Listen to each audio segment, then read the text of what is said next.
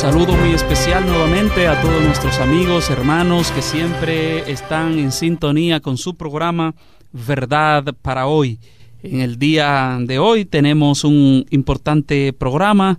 Eh, continuaremos con el maravilloso estudio de la palabra de Dios y básicamente estamos eh, estudiando la doctrina que tiene que ver con las sagradas escrituras, la Biblia, la palabra de, de, nuestro Dios.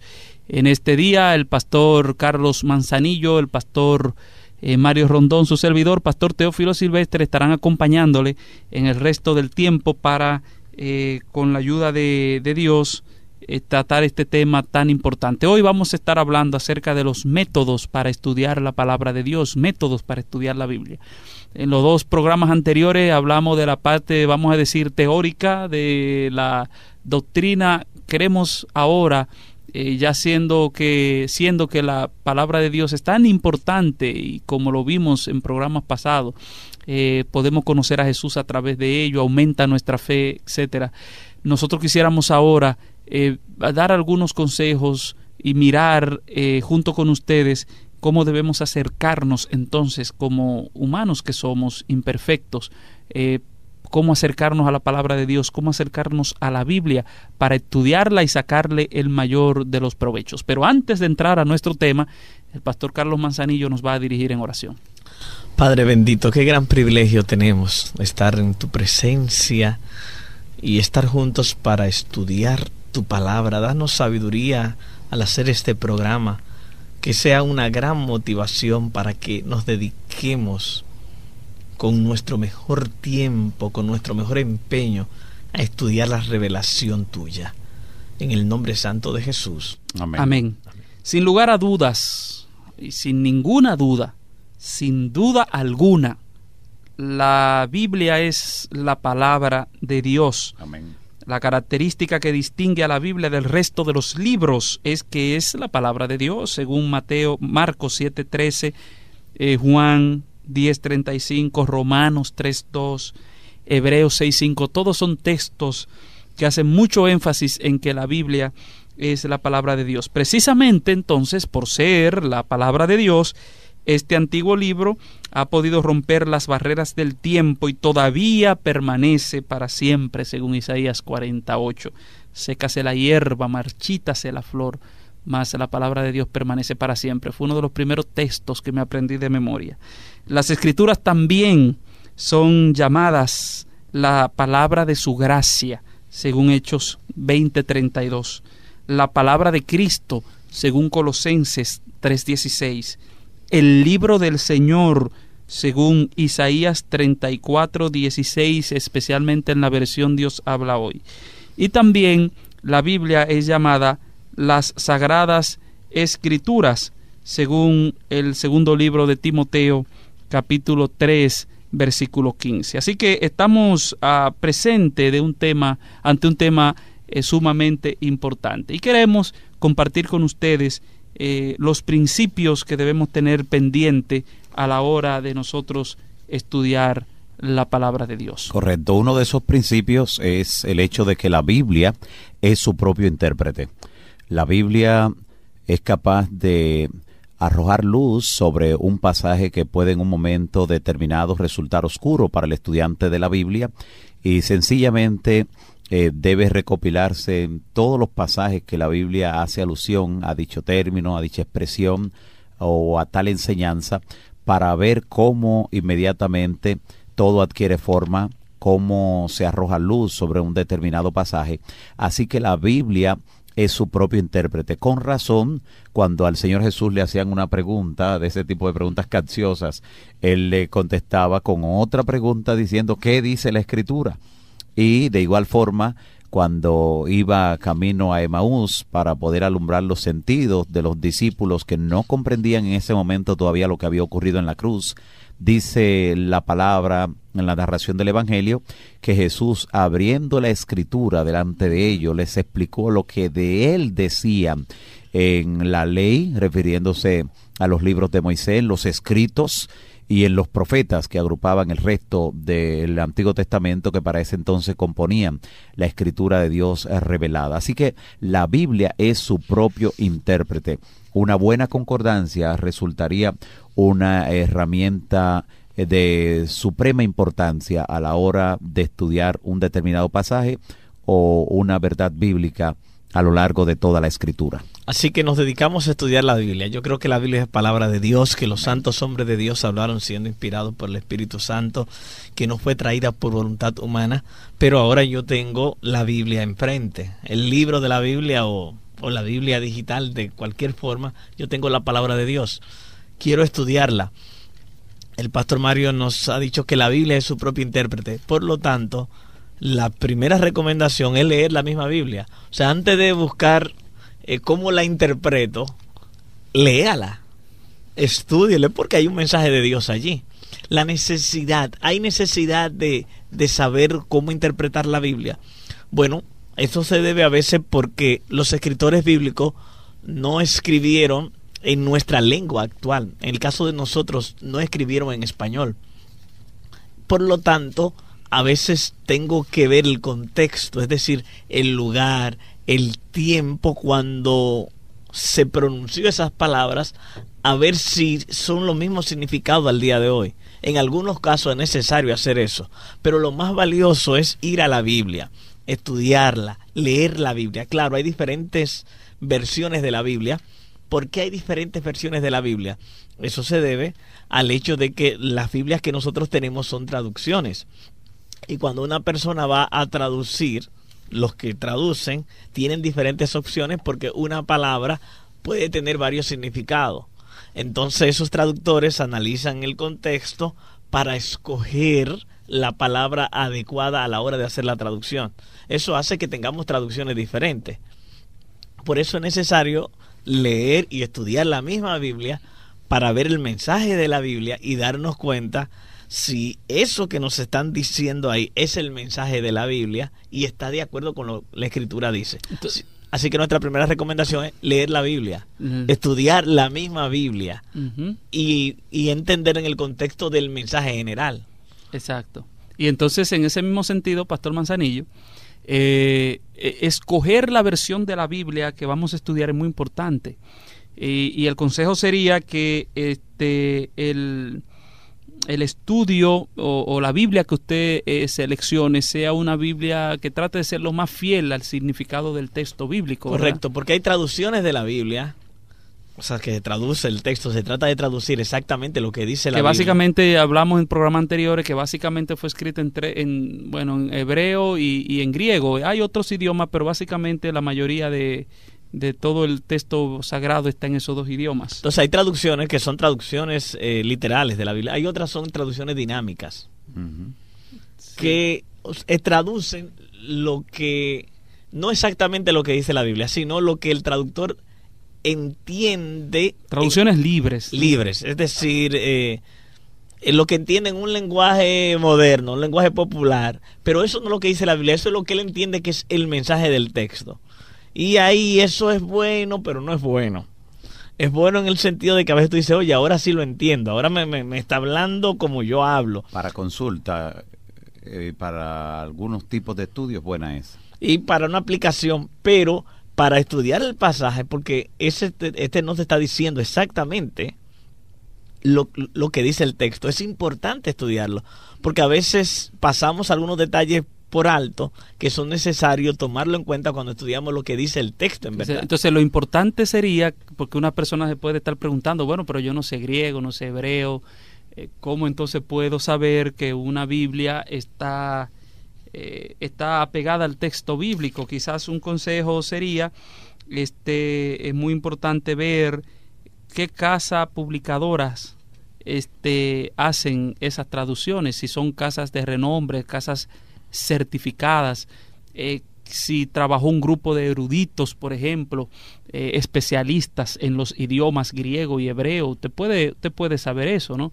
Eh, en el caso de la Iglesia Adventista, nosotros tenemos una traducciones muy buena, muy clara, de hecho, que pueden ayudar mucho a, a las personas este, en el estudio de la palabra de Dios, de la Biblia. Correcto. Así que muchas traducciones buenas. Le hace hasta la introducción. Cuando la traducción es, dinámica, el mismo traductor, los mismos publicadores lo dicen. Y usted sabe que, que está estudiando una traducción dinámica, libre, donde lo están presentando como él quiere, pero si usted quiere estudiar el texto debe dedicarse a, tener una traducción confiable a la hora de, decidir una doctrina y cosas por el estilo. Pero estamos frente al libro sagrado, estamos al libro de Dios, hay que hacerlo con oración, porque los que escribieron fueron inspirados y los que estudian también necesitan ser inspirados. De hecho, ahora que usted dice eso, pastor, y perdone que le interrumpa, cuando uno decide abordar el estudio de la Biblia, eh, uno debe de ir con ciertas presuposiciones, ¿no? Eh, con ciertos, eh, ¿cómo decimos? Con ciertas ideas ya que deben de ser así o son así, como por ejemplo que el Espíritu Santo es el que habilita al creyente para que acepte, entienda y aplique la Biblia a su propia vida. es el Espíritu Santo que lo guía. Número dos, que las escrituras no pueden interpretarse correctamente sin la ayuda del Espíritu Santo. Necesita saber eso al momento de abordar la palabra de Dios. Y quienes abordan el estudio de la palabra deben hacerlo con fe. ¿No? Y entonces ahí, cuando usted tiene esas presuposiciones, ¿eh? entonces que ya son, la damos como un hecho, en otras palabras, eh, entonces usted se, se, se va al, al, estudio de la palabra de Dios y ya dimos ese, ese, ese, primer, con, eh, ese primer consejo que dimos de escoger bien la versión que va a ser, entender que la Biblia realmente es la palabra de Dios y entonces puede ser muy, muy importante. Hay algunas versiones que quisiera mencionarla, la, las versiones Reina Valera en, español tratan de ser fiel al texto. Claro, la gramática se sigue estudiando y a veces se dan cuenta que hay cosas que hay que mejorarla, que tal vez no, no tuvo, no se tomaron en cuenta todos los detalles. En inglés, una versión bien conocida, King James, es una versión que trata de ser fiel al texto y tratan también de mejorarla, algunos detalles que, bueno, se reconoce que la traducción no estuvo bien, entonces viene y ahora se, se hace. Así que usted tiene las opciones allí lea la Biblia, estudie la Biblia, deje que Dios le hable en la Biblia, pero al usted estudiar la Biblia usted se, va a dar cuenta si el lenguaje que está utilizando es un, es, es un lenguaje figurado en algunos momentos o si es un, es un mensaje directo que le está dando. Porque allí entramos a la interpretación. Hay diferentes escuelas de interpretación bíblica. Hay algunos que dicen, no, la Biblia, todo lo que dice la Biblia es, es literalmente así como lo dice. Otros dicen, no, todo lo que dice la Biblia es, es simbólico. Todo lo que dice la Biblia es alegórico. Y es, son posiciones que desconocen el valor de la escritura y, la amplia gama de, formas que Dios utiliza para comunicarse. Sí, y, por eso entonces es muy importante a la hora de estudiar la Biblia, eh, ¿qué métodos eh, usamos, que métodos que ya en el mundo teológico son, son debatidos, quizás los dos eh, más importantes, hay, hay, hay varios, hay muchos, pero quizás los dos que más han,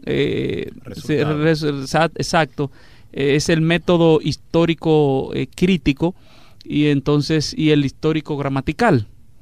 el método histórico crítico básicamente quiere, voy a usar un término como desmitologizar la Biblia. O sea, ellos lo que abordan a la Biblia con ese tipo de método como que no creen mucho en los relatos eh, seccionales, por ejemplo, que un grupo de personas di que dio siete vueltas y tocaron una trompeta. Eh, tratan de buscar, en otras palabras, algún elemento científico para explicar eso si fue que ocurrió. y estamos hablando de estudiantes de la Biblia.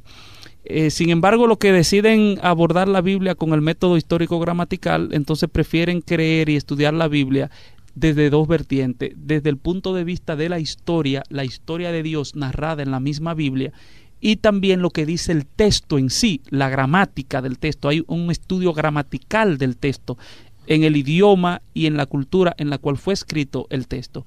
Nosotros como adventistas del séptimo día somos inclinados y, así lo creemos en el, en el método histórico gramatical.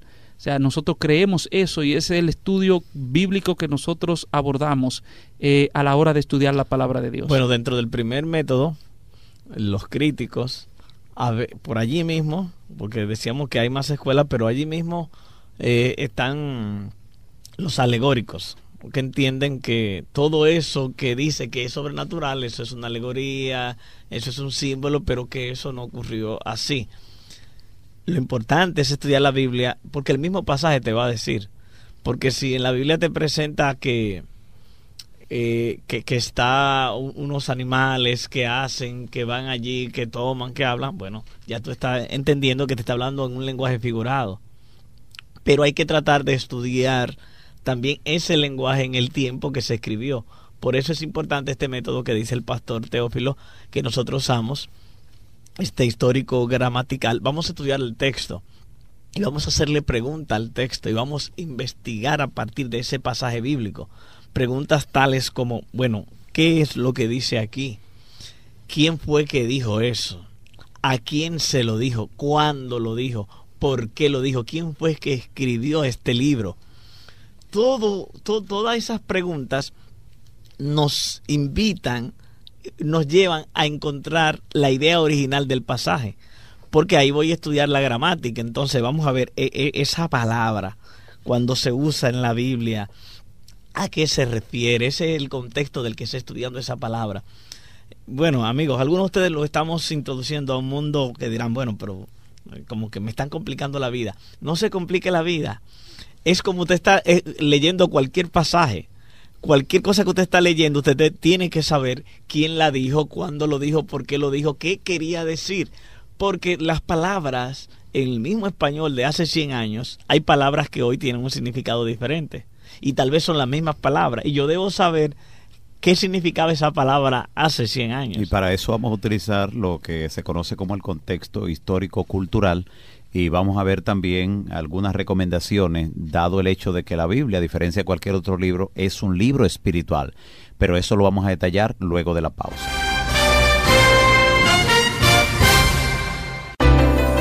Cada día a nuestro lado pasan cientos de personas necesitadas de algún favor, tal vez una sonrisa, una palabra de aprecio o sencillamente necesitada de un vaso de agua. La Biblia dice en Gálatas capítulo 6, versículo 9, no nos cansemos de hacer el bien, porque a su tiempo segaremos si no desmayamos. La palabra de Dios nos enseña cómo vivir mejor. Lee y practica lo que dice la Biblia.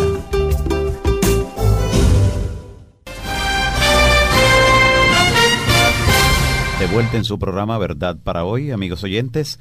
Estábamos justamente, antes de ir a la pausa, hablando acerca del contexto histórico-cultural que nos puede ayudar y de hecho nos ayuda en el análisis de cualquier pasaje o estudio eh, de una porción de la escritura. Esto incluye, eh, ¿verdad?, dando respuesta a algunas preguntas, ¿cuándo se escribió el libro bíblico? Esto de ubicar el contexto histórico, ¿verdad? ¿Quién fue el autor? a quién se dirigió el libro en el momento en que se escribió, cuál era el objetivo del autor, en qué momento y en qué ubicación geográfica tuvieron lugar los acontecimientos que se describen en ese libro específico donde está el pasaje o todo el libro en estudio. Además de estas preguntas también debemos formular para dar respuesta eh, mientras avanzamos en el estudio cuál era la situación política, económica y social de la época qué sabemos de la situación y del contexto religioso que también les rodeaba, eh, cuáles eran las ideas imperantes en aquel momento, también qué preguntas tenían ellos que debían ser respondidas mediante ese escrito, cómo viviría la gente, ¿verdad? Para esa época, cómo trabajaba, cómo se sustentaba, cuál era el tipo de alimentación que seguían. Todo eso es importante a la hora de analizar un texto y no verlo llanamente como lo haríamos con un titular de, o con un artículo de un periódico hoy en día. Además, debemos recordar, cuando vamos a meditar y aplicar la escritura a nuestras vidas, que la Biblia no es un libro común y corriente, es un libro espiritual y debido a su naturaleza espiritual solo podemos entender el significado de los textos bíblicos si contamos con la ayuda del Espíritu Santo. Jesús dijo que cuando el Espíritu Santo viniera, Él guiaría toda verdad a los que estuvieran bajo su influencia. Este versículo sugiere que la correcta interpretación de la Biblia es algo que está bajo la responsabilidad del Espíritu Santo. Eh, nuestro trabajo es colocarnos, ¿verdad?, en las manos de Dios y rogar la dirección y la guía del Espíritu Santo que un día la reveló.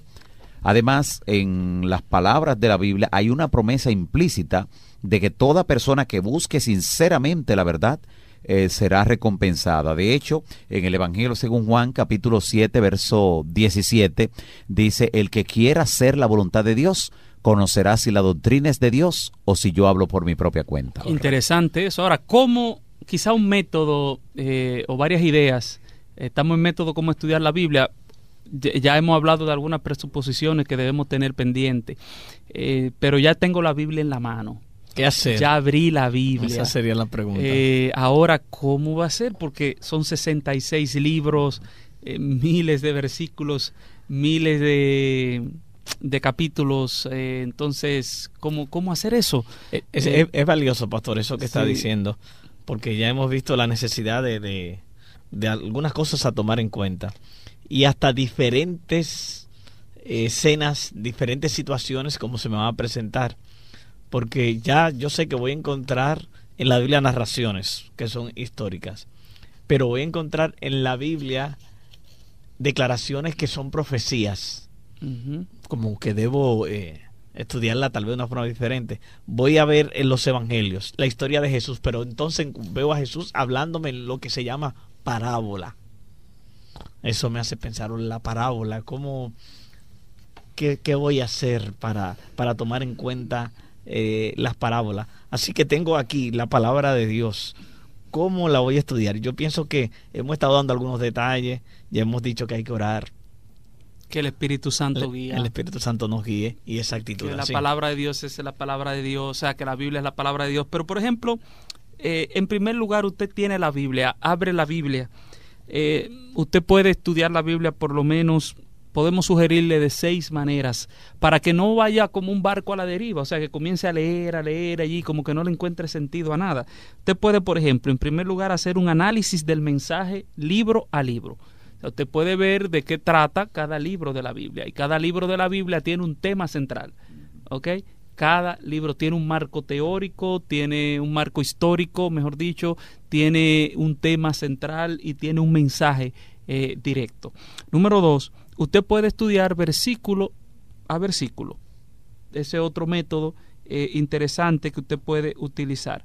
El estudio que busca la solución de un problema específico, por ejemplo, hay una situación eh, que usted quiere descubrir y entonces usted está buscando un, un, problema específico, la satisfacción de una necesidad específica mediante la lectura de la Biblia, una respuesta bíblica a una pregunta específica. O sea, se, se hace una pregunta, bueno, déjame ver entonces si la Biblia puede dar alguna respuesta en ese sentido. Puede estar el estudio temático, es decir, usted puede decir, bueno, yo voy a estudiar la Biblia voy a estudiar la Biblia, digamos, el tema de la fe o el tema del amor o la segunda venida de Cristo, etcétera. Voy a ver en toda la Biblia donde habla de la fe o donde habla de la del amor. Ahí, ahí entra el valor de lo que el pastor decía, la concordancia.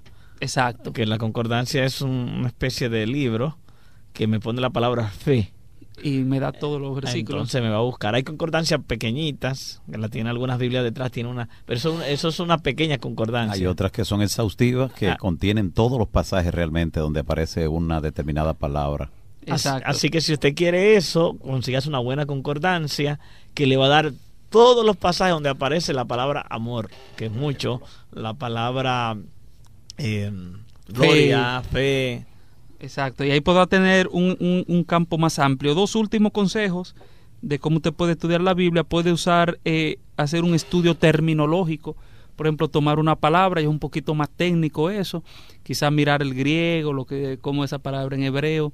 Hay diccionarios que son muy buenos, porque hay diccionarios que te toman, por ejemplo, un término y te lo contextualizan eh, desde los tiempos eh, antiguos y por las etapas principales de la historia de la humanidad y cómo ha ido evolucionando, por ejemplo, ese término para ser aplicado a los días de hoy, porque el sentido de la Biblia es que algo que se dijo hace dos mil, tres mil años atrás eh, tenga sentido todavía para nosotros hoy. Es el gran desafío de la palabra de Dios, ¿verdad? y lo tiene y lo encontramos. Y entonces, por último, usted puede decidir estudiar la Biblia haciendo estudios biográficos. Por ejemplo, usted dice, yo quiero saber más de la vida de David, por ejemplo. Entonces, voy a tratar de ver en la Biblia todos los lugares donde habla de David, voy a tratar de armar la biografía de David, por decir algo, o la biografía de Pablo, ¿no? Y entonces un poquito aquí, un poquito allí, y entonces voy haciendo todo un, un, esquema eh, para el estudio de la palabra de Dios. Son solamente algunos consejos de cómo usted puede acercarse al estudio de la palabra de Dios. No, no, no simplemente vaya así por ir, sino que vaya con un propósito definido a la hora de estudiar. algo que me gustaría que conversemos entre nosotros es cómo estudiar una parábola, por ejemplo. ¿Qué, qué es eso, una parábola? Bueno, una parábola es una figura literaria que utiliza una narración, en ocasión puede ser eh, la narración real o sencillamente eh, ficticia, pero que tiene una enseñanza, deja una lección que es aplicable eh, a, la vida práctica. O puede tener una mezcla de, de los dos, de algo real con algo ficticio. También, ambos elementos. Pero la importancia siempre de la parábola será enseñar una o más verdades. Exacto. O sea, en la parábola no es tanto lo importante el hecho que se relata en sí. No es relato, sino, sino la, enseñanza que quiere dejar el relato. Por eso, de hecho, tenemos algunos conflictos eh, al interpretar algunas parábolas, porque algunos quieren interpretar algunas parábolas, parábolas de manera eh, antojadiza, porque no es tampoco que quieren aplicarla de manera literal, porque ven que no se puede, pero entonces quisieran aplicar una parte literal y una parte simbólica, y allí entonces se pierde, eh, ¿verdad? Se torna inconsecuente la, la forma de, de interpretarla. Entonces, una parábola es importantísimo tratar de encontrar cuál es el mensaje. ¿Cuál es el mensaje? Exacto qué es el mensaje, qué es lo, lo, que me quieren enseñar. Y el contexto va a ayudar mucho en ese sentido. Y el hecho de que es una parábola me está diciendo que es que no me está hablando en forma directa, así que me está ilustrando algo. algo. Porque es como una anécdota, una historia, ¿verdad? Por, porque eso hablaba en parábola, dice la escritura. Era para que aquellos que querían acusarle, él le decía lo que tenía que decirle, pero no podían decirle dijo tal cosa. Exacto. Porque le habló en parábola y tenían que meditar, oye, ¿será que me quiso decir esto? Eso significa que la parábola hay que interpretarla. Eh, que, ese es un elemento indispensable a la hora de... En, en algunas ocasiones el mismo Jesús eh, dijo parábolas y él mismo la interpretó. Se lo pidieron los discípulos. Y algunos discípulos estaban tan perdidos en el, en el espacio sideral que necesitaron que el mismo Jesús le explicara la palabra. Por eso la Biblia es su propio intérprete, fíjense, interesante. Por ejemplo, la parábola del sembrador, muy, muy interesante. El Señor, mm. eh, una vez que termina, los discípulos, bueno, pero no entendemos, Señor, explícanos. Y el Señor eh, pues evidentemente procedió a explicarle. Entonces, eso muy importante tenerlo pendiente. Lo que nos faltaría ahí es las profecías. Sí. O sea, las profecías. ¿Qué, hago con las profecías? Porque Juan 3:16 me dice, porque de tal manera amó Dios al mundo, que dio a su Hijo unigénito para que todo aquel que en él cree no se pierda, mas tenga vida eterna. Lindo, qué bueno, Dios. para ese pasaje fuera suficiente. ¿Qué significa que Dios dio a su Hijo? ¿De qué manera podemos entender el amor de Dios por el mundo? ¿Cuál es el significado de tener la vida eterna? ¿Tengo yo la vida eterna? ¿Estoy agradecido por el inmenso regalo que Dios me dio? ¿Qué me enseña ese versículo sobre Dios? Eso sería suficiente. Y no es, son preguntas que podemos hacerle a ese texto y hacerlo nosotros. podemos contestarlas sin mucha dificultad. Sin profundizar mucho. Pero cuando tú llegas a algunas profecías. Ahí es diferente. Ahí hay, otra, otra situación. Y hemos establecido que en, aún en las profecías hay, hay tipos diferentes. Hay profecías que se llaman con la profecía clásica que son para un determinado pueblo, para una determinada nación, para una persona en específico. Una región. Y las profecías escatológicas o apocalípticas, también se le llama, que tienen que ver con acontecimientos que han de ocurrir desde el tiempo en que el profeta da la profecía hasta el tiempo del fin. Aunque hay personas, también escuela allí, que complica un poquito la vida, y que esas profecías apocalípticas o escatológicas dicen que ya son cosas que ocurrieron, otras dicen que eso son cosas que van a ocurrir todas para el futuro. Nosotros entendemos que son de, del pasado porque comenzaron en el tiempo del profeta, siguió, se han seguido cumpliéndose en la historia, pero tendrán su cumplimiento final al momento de la venida de Jesús. Así es que la enseña el mismo Señor Jesús. exacto, por eso es tan importante el, el método de estudio de la Biblia que usted escoja. Eh, ese método que el pastor está diciendo el método histórico-gramatical, que es el que nosotros usamos. También llamado eh, historicista. o, historicista. Pero quizás algunas ideas más acerca del estudio de la profecía a la hora de interpretar la profecía. La profecía tiene un fin moral, toda. El centro de atención de gran parte de la profecía es Cristo Jesús. Amén. Eso es muy importante. Algunas personas quieren tomar la profecía para dar mensajes sensacionalistas, pero las profecías en la Biblia el, centro en la mayor parte es Cristo Jesús. Las normas para interpretar la profecía se encuentran dentro de la propia Biblia. ¿no? Eh, una profecía del Antiguo Testamento, yo voy a tratar de ver si tiene algún cumplimiento en el Nuevo Testamento, ¿verdad?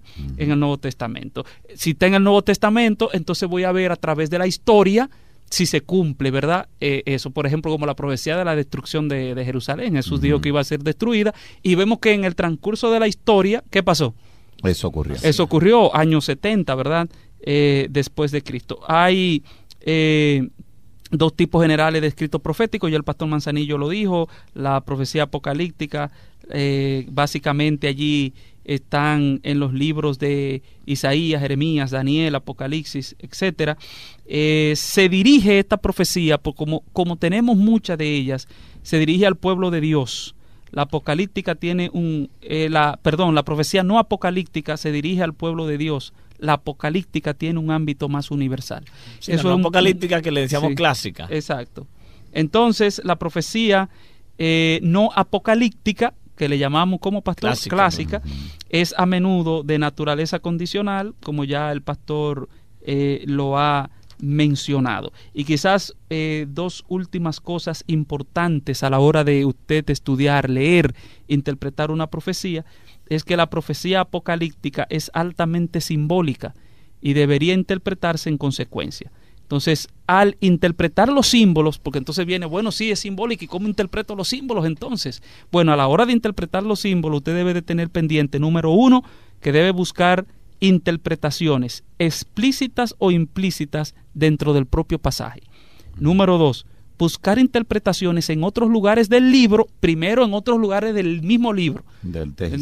así, del mismo libro, Exacto. O en escritos del mismo autor, entonces. Exacto. ¿Ok? Eh, del mismo autor y entonces después en otra parte de la Biblia. Interesante el detalle, pastor. O sea, yo tomo el versículo y voy a ver ahí, ahí mismo, a ver qué me dice ahí mismo sobre, sobre esa idea. Después voy a verlo tal vez, déjame ver qué está diciendo en el mismo capítulo, la misma narración Déjame ver cómo trata el tema en este mismo libro. Es lo primero. Por ejemplo, Apocalipsis. Usted toma un pasaje del libro de Apocalipsis. Primero el capítulo. Búsquelo y ahí mismo. Cada vez usted toma una palabra, los siete espíritus. Vamos a ver. ¿Y dónde más aparece esto? Aquí mismo.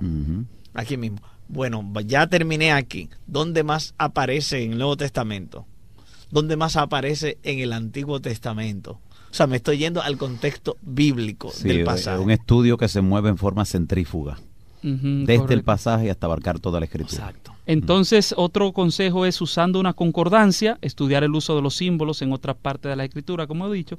Y por último, un estudio, y esto es muy importante, un estudio de documentos del Antiguo Oriente Próximo o Antiguo Cercano Oriente, como también se le dice, puede arrojar luz sobre el significado de los símbolos, aunque el uso bíblico puede alterar esos significados. O sea, usted puede encontrar otras documentaciones, libros extrabíblicos, en otras palabras, que pueden ampliar el concepto, porque como decía el pastor Manzanillo, decía el pastor Mario, la Biblia fue escrita no en una cultura, especialmente para nosotros, occidental. Entonces quizás desconocemos muchos detalles que eran normales, muy normales para esos tiempos y aún para esas culturas que no lo son para nosotros y entonces necesitamos eh, necesitamos mucha ayuda. Y por último, la estructura literaria de un libro a menudo ayuda a interpretarlo. Eh, la naturaleza, por ejemplo, paralela de la profecía de Daniel es un ejemplo.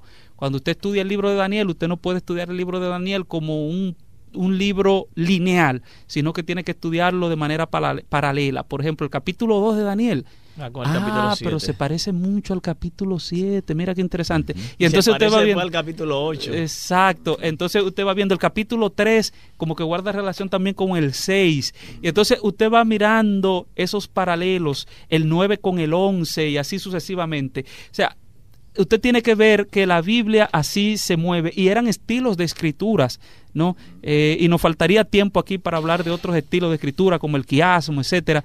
Pero lo que queremos decirle es que la Biblia no es complicada a la hora de estudiarla, pero sí necesita usted tener un método, un plan eh, definido de estudio.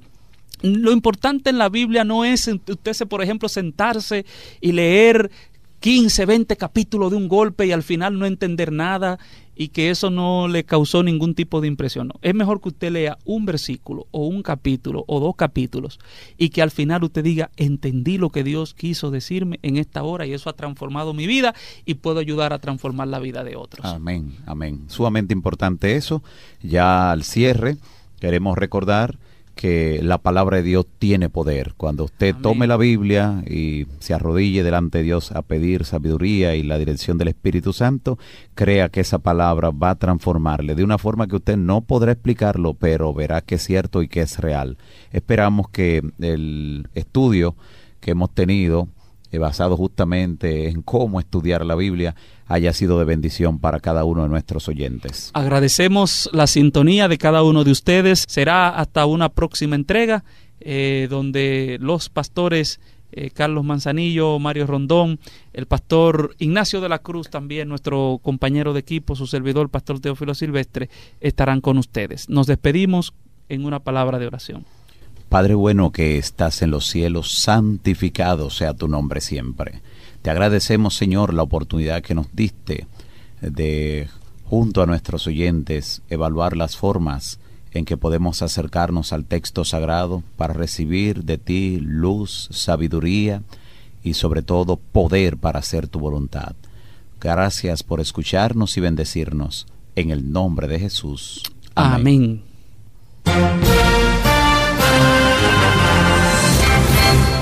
Hemos presentado Verdad para hoy. Respuestas a inquietudes humanas a la luz de la santa palabra de Dios.